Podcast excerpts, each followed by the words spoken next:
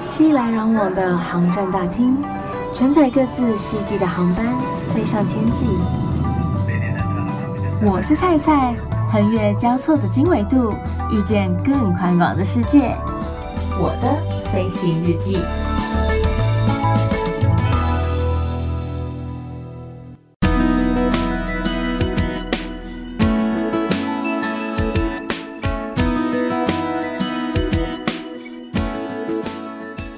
康博儿欢迎收听我的飞行日记，我是空姐菜菜。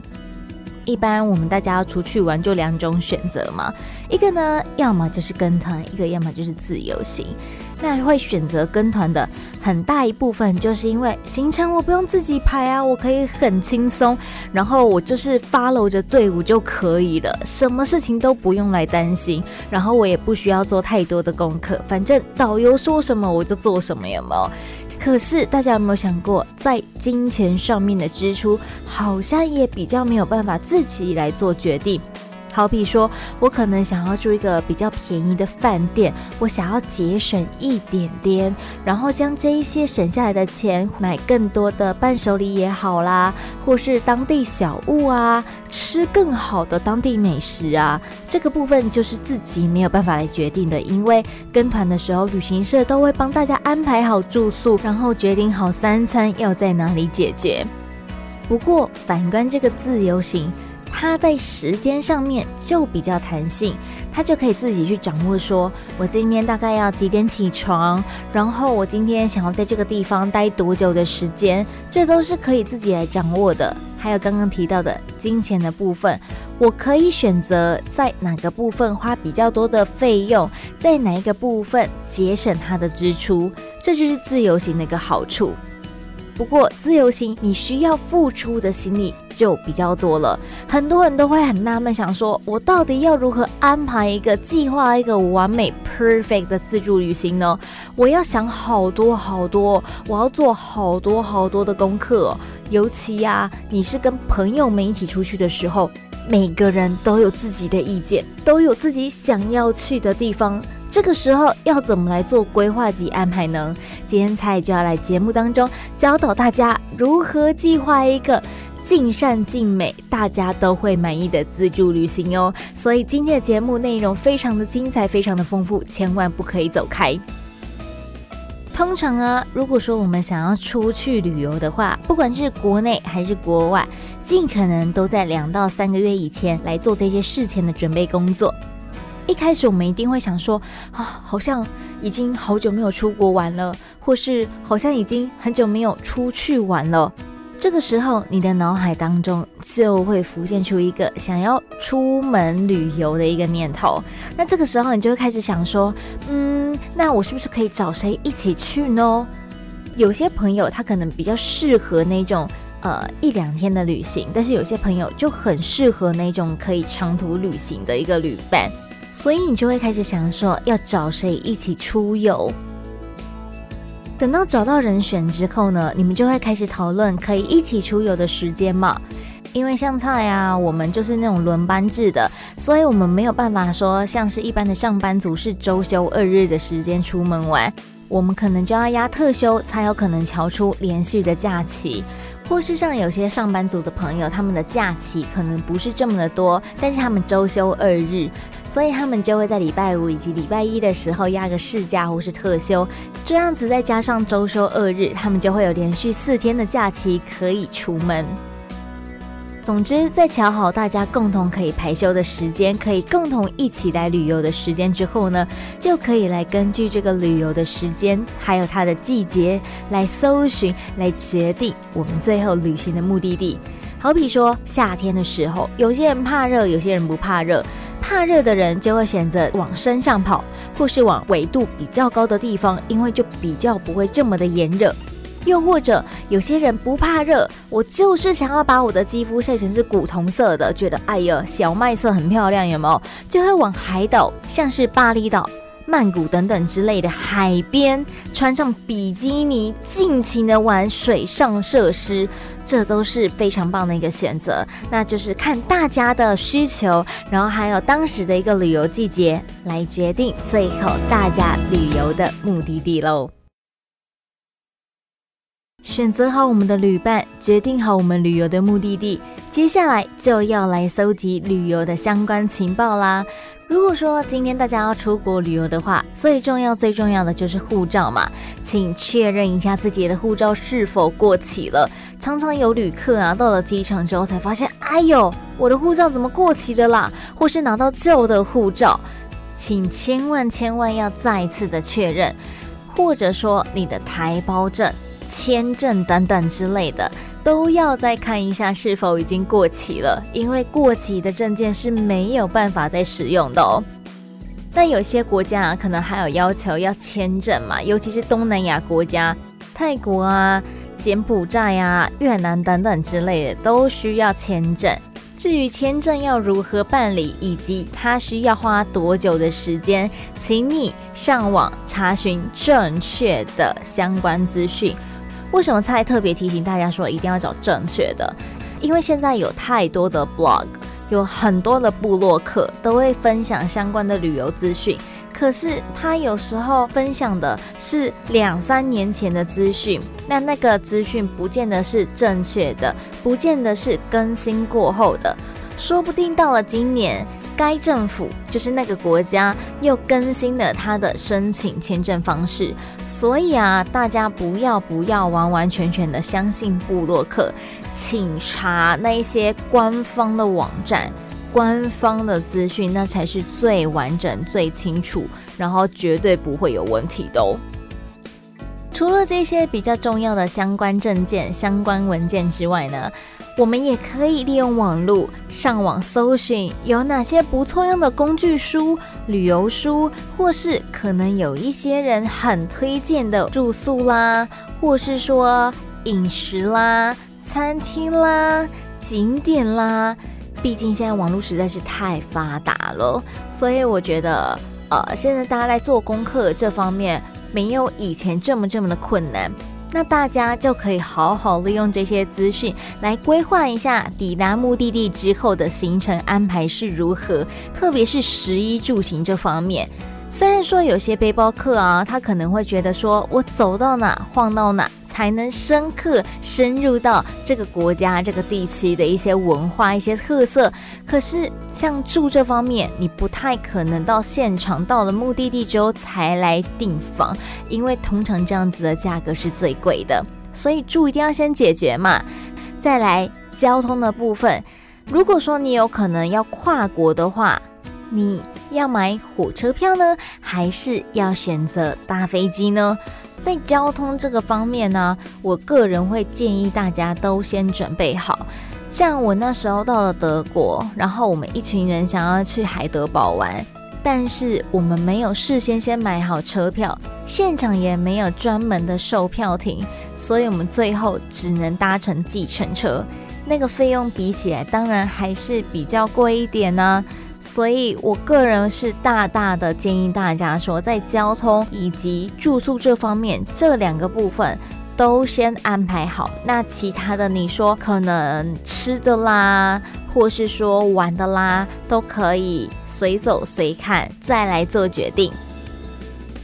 以上这些呢，大概是我们在出发前的两到三个月以前可以来做的一些事前准备、事前规划。到了出发前一个月，有什么事情，有什么东西是可以来做安排的呢？如果想要更贴近菜的飞行生活的话呢，欢迎追踪 IG、Instagram 或是 Facebook、脸书，请你搜寻“我是菜菜”，欢迎登机。我是菜菜，欢迎登机。菜时不时呢会在上面 po 一些可能我的飞行生活的照片啦，或是一些旅游相关的资讯啦。当然也会有一些跟节目内容有相关的，所以欢迎大家来追踪、按赞、分享喽。来跟大家分享的是如何规划一个可以很开心、很完美的自助旅行的一个旅程。所以当大家已经都决定好要去哪里的时候，就可以赶紧来订机票以及订住宿了。有时候啊，机票在旺季的时候，Oh my God，好难订啊！就好比菜呢，当初要去澎湖花火节的时候，因为我订的时间大概是在五月份的时候，那时候所剩的机票时间都不是太好，都是晚去早回，这样你就被砍掉一段时间了。所以，如果说你都已经决定好要去哪里的话，建议大家尽早的决定好你的机票。尽早的去订好你的住宿，才不会使得你需要花更多的经费在这个上面。其实大家可以多使用一些网络平台，好比 Agoda 啦，或是 Booking.com 啊，Expedia。旅行社的网络平台也可以，或是 Hotel.com 等等等等等，他们都有一些相关的优惠措施。好比 Agoda 它会有回馈 A 金，或是说 Hotel.com 他们会有住十晚送一晚的一个优惠。其实每一家的价格，我觉得大同小异。但是它显示出来的价格是否有含税金，这个大家可能要再稍微注意一下。又或者说，可能它有开放多久以前可以免费退房，或者说他退房是直接退你现金吗？还是他是退你另外一种代币方式呢？这个都是大家需要在订房的时候稍微注意一下、稍微看一下的一些相关规定。但是我真的觉得这些平台都还蛮好使用的啦，欢迎大家来多多利用喽。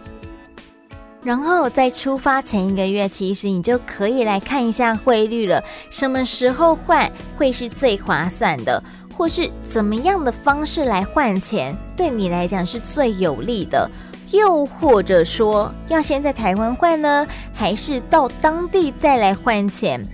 嗯，这都是需要来做功课、来做研究的哦。因为像好比我们到了印尼，我们就会习惯性用美金跟他们换钱，然后呃，到了缅甸，他们就只能在当地换，你在国外是没有办法换到缅甸币的哦。可是啊，如果大家想要到当地再来换钱的话，会建议大家在台湾多多少少先换一点点起来。以免你到了目的地之后，你需要用到现金，可是你身上却没有半毛钱，你只能在机场换。Everybody listen to me，听到这边，在机场换的汇率通常都比较没有这么好，所以有时候我们就会去市区的那种换币所，不要在机场换钱，通常这个汇率真的都有一点差。先做好功课，就可以避免你的亏损哦。历经了两三个月的准备，我们终于快要出发了。在我们要出发前往我们的目的地的前一周呢，还有一些相关事项要去做确认，要去做准备的。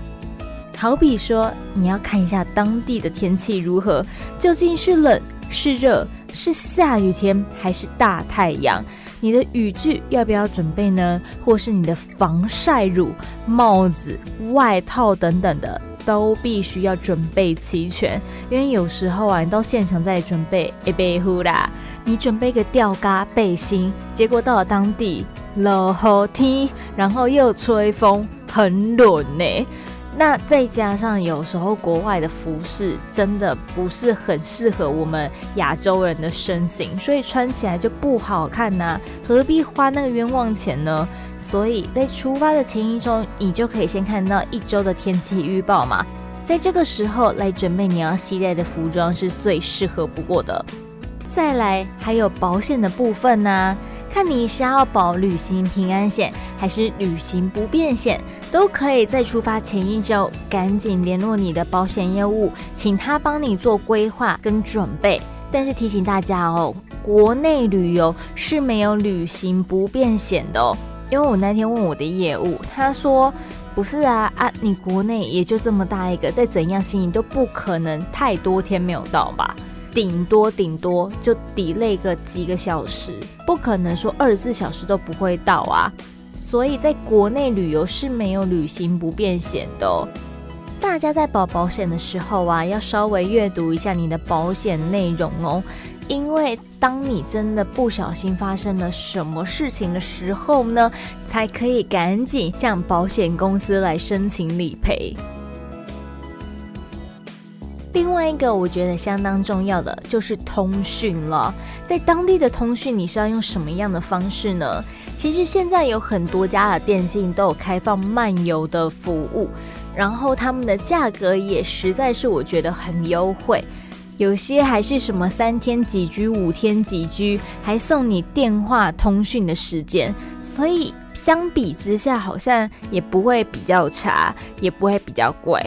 因为像我那时候，当时在机场吧，我记得我是在机场买的，我要去中国大陆，然后我买机场的 SIM 卡，我想说就是直接换 SIM 卡打电话传讯息是最方便的，就殊不知超烂。整个那个通讯不知道发生什么事情，就是例如说人家传 line 过来，然后我看得到人家传 line，但是我看不到内容。就我有接收到这个通知，可是我却看不到资讯，很瞎吧？然后要传什么 Facebook 什么之类，通通都不行。就这跟翻墙没有关系，纯粹那时候我买的 SIM 卡，它的整个那个效能非常低，所以的话我就气不过，我就立刻打电话回我台湾的那个电话通讯的电信公司，然后跟他说我要开启我的漫游功能。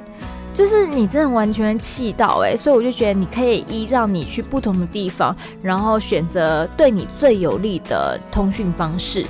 当然，也有人是选用那种类似 PocketFi 之类的网络分享器，这种分享器也是个不错的选择。然后你也可以一机同时分享给很多人来做使用。只是它的缺点就在于你等于还要再多带一台机器出门，而且如果说你们可能两三个人一起要出去玩，然后都是共用这台机器的话，你们就比较不太能够自由行动。而且有些人可能就是会走到每个地方都要不断的上传他的照片，PO 一下现实动态等等之类的。可是啊，这种上传啊，好像需要比较大的网路量，这样子等于说别人也都会把你的网路量给吃走，每天也就限这么多的一个网路量，你不翻白眼吗？就想说你够了没啊？这些网络其实重点是要拿来查地图，然后传资讯的。不是让你一直上传你的网美照的，